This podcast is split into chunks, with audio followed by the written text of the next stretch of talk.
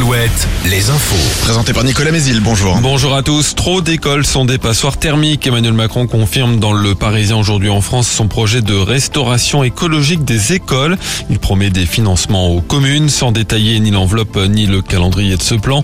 Une interview un an jour pour jour après sa réélection dans laquelle le chef de l'État prévient également les Français sur l'inflation des produits alimentaires. Ça va être dur jusqu'à la fin de l'été, dit-il. Une enquête en cours au Sable d'Olonne après la découverte hier matin du corps sans vie d'un homme d'une cinquantaine d'années sous un ponton de Port-Olona. C'est un témoin qui a donné l'alerte. Enquête aussi en Charente où une soixantaine de pompiers ont été déployés dans la nuit de samedi à dimanche dans le nord du département. Trois feux de paillets se sont déclenchés en l'espace de moins de 20 minutes entre Mans les salles de Villefagnan. Il a fallu plusieurs heures aux pompiers pour venir à bout des flammes. Et semaine spéciale Cholet Basket avant la finale retour de la Coupe d'Europe FIBA mercredi. Focus aujourd'hui sur la voix de la meilleure Bruno Baudin, speaker officiel de CB depuis 2001. Ce professeur de français, la semaine, dirige en quelque sorte l'ambiance de la salle choltaise le week-end. Bruno Baudin animera le match de mercredi face au Polonais de Vloklavek. Son sentiment concernant l'ambiance de la rencontre. Ça va être digne d'un match de playoff. On sait par quoi ça passe, hein, c'est plus 5. Donc euh, je pense que dès la première minute, on va sentir euh, la ferveur et le bouillonnement. Bon, en plus, euh, en salle, très vite, ça fait beaucoup de bruit.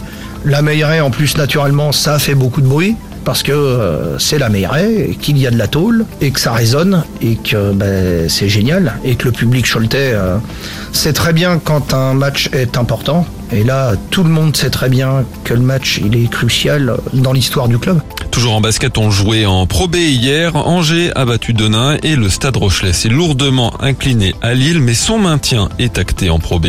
En foot, Nantes en danger en Ligue 1 après un match nul de partout. Hier contre 3, les Canaries sont à égalité de points avec Brest, le premier relégable. Dans la soirée, Marseille a battu Lyon et reprend la deuxième place.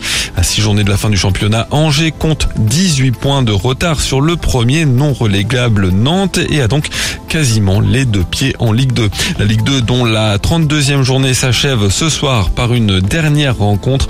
Bordeaux reçoit Grenoble à 20h45. Enfin la météo, nuages et éclaircies au menu de ce lundi avec parfois des averses surtout cet après-midi. Les maxis sont un peu fraîches pour une fin avril, 14 à 17 degrés. Alouette, Alouette. le 6-10. Le 6-10. Et bonjour, bon réveil avec Alouette. euh,